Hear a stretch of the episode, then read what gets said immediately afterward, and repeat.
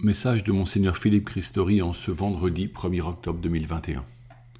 Dimanche dernier, me rendant à Nogent-le-Rotrou pour installer le père de Tilly comme curé, la commune du Perche était partiellement interdite aux voitures à cause du marathon. Il est merveilleux de voir ces athlètes capables de courir 42 km. Notre corps est un prodige, mieux qu'une machine, dont nous prenons soin en bénissant Dieu, notre Créateur.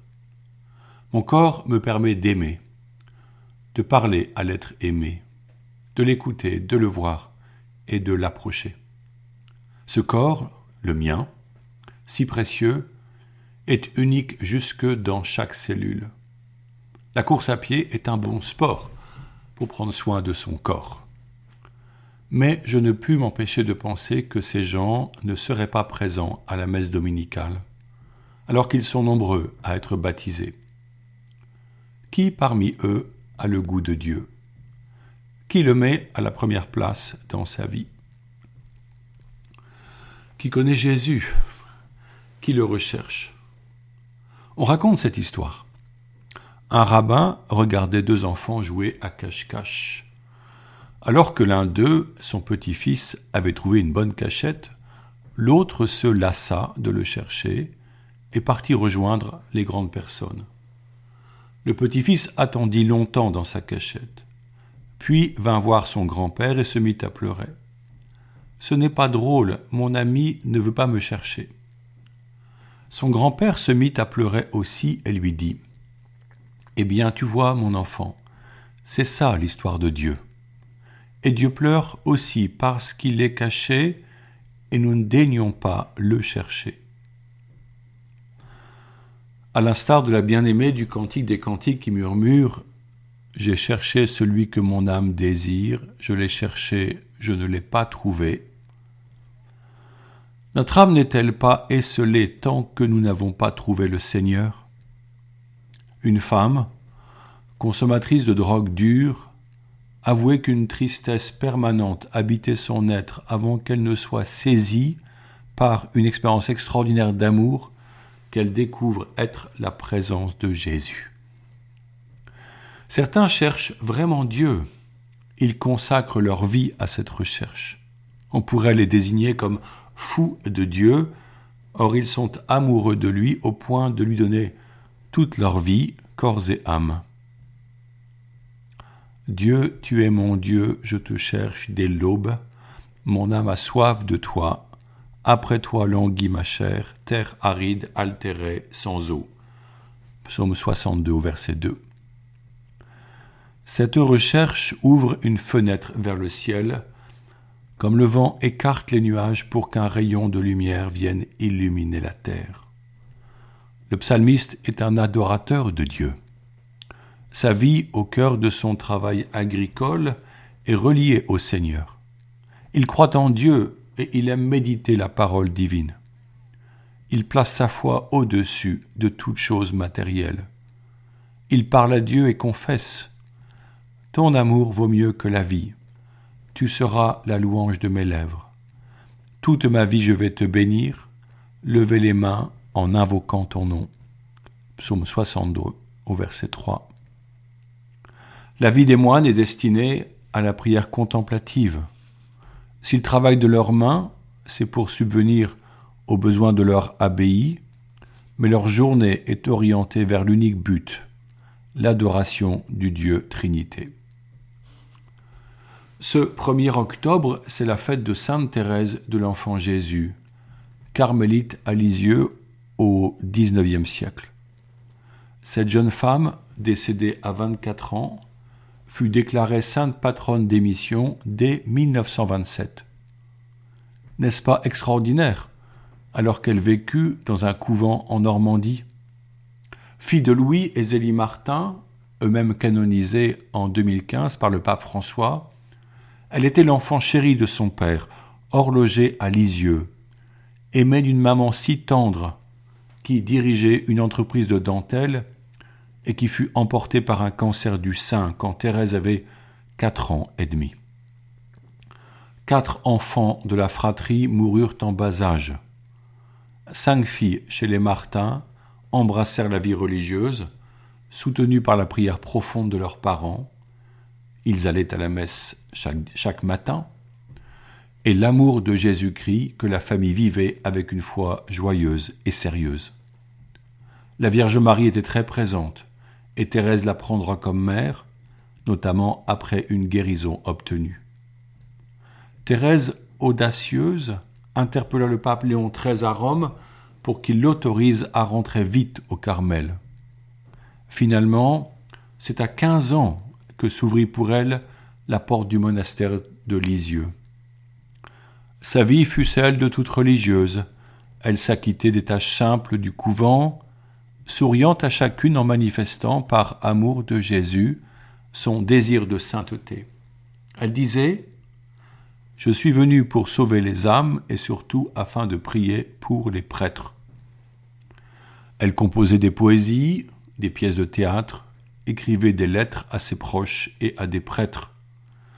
Elle voulait être missionnaire, martyr, prêtre, prophète, et en lisant l'épître de Saint Paul aux Corinthiens, elle découvrit que sa vocation, c'est l'amour. Elle écrit Je compris que l'amour renfermait toutes les vocations, que l'amour était tout, qu'il embrassait tous les temps et tous les lieux, en un mot, qu'il est éternel. Cependant, elle attrapa la tuberculose, supporta les affres de la douleur avec courage, écrivit à la demande de sa supérieure, qui était sa grande sœur, son Histoire d'une âme.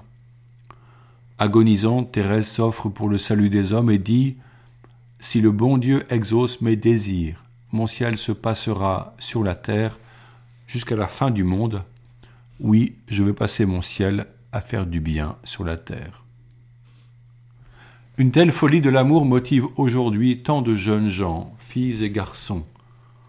Le récit merveilleux de la vie de Thérèse de Lisieux, modèle de vie spirituelle, sera publié après son départ au ciel et deviendra le témoignage de sa sainteté.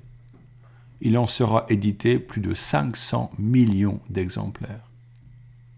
L'Église découvrira la beauté spirituelle de cette religieuse, jusqu'alors inconnue, qui inspirera tant de personnes, comme le bienheureux père Daniel Brotier, promoteur de l'œuvre des orphelins apprentis d'Auteuil, dont la survie à quatre années de guerre dans les tranchées de Verdun était due à la petite sainte, à qui son évêque l'avait confiée, en écrivant au dos d'une image placée dans son bréviaire Petite Thérèse, gardez-moi mon père Brotier. Reconnue comme docteur de l'Église en 1997, Thérèse nous offre la petite voix. En effet, ses grands désirs se heurtent à ses limites et à sa petitesse. En lisant la Bible, elle trouve des réponses à sa soif. Si quelqu'un est tout petit, qu'il vienne à moi. Proverbe 4 au verset 9. Et encore, comme une mère caresse son enfant, ainsi je vous consolerai. Je vous porterai sur mon sein et je vous balancerai sur mes genoux. Isaïe 66 au verset 12 et 13. C'est alors que naît l'idée de l'ascenseur dont les nouveaux immeubles sont dotés. Jésus, pense-t-elle, tes bras seront mon ascenseur pour monter vers toi. Elle voit que seule, elle n'a pas la force la petite voix est celle de l'enfant qui, mettant toute sa confiance en Jésus, comprend que c'est lui qui nous attire et nous prend sur son cœur si nous nous laissons saisir. Elle apprend à demeurer petite, comme un enfant, pour avancer à pas de géant sur le chemin de la perfection. Sa petitesse ne l'afflige plus car dorénavant elle goûte à cette joie merveilleuse de la confiance en Jésus. Quelle Église n'a pas sa statue de la petite Thérèse? Alors que nous lançons une nouvelle année scolaire et missionnaire, conscients que nos contemporains ont beaucoup abjuré leur foi, mais aussi que l'Église, par les graves péchés de certains clercs et laïcs, a blessé de nombreuses personnes, nous relevons la tête pour entrer plus encore en contemplation, dans l'adoration et la prière, afin de recevoir de manière nouvelle notre appel à vivre en disciples. nous recevrons d'ici quelques jours le rapport sur les abus sexuels commis dans l'Église depuis 1950, fruit du travail de la CIAZ, commission indépendante, coordonnée par M. Sauvé, que l'épiscopat français a missionné pour entendre les témoignages de victimes. Les faits sont désastreux et les conséquences graves.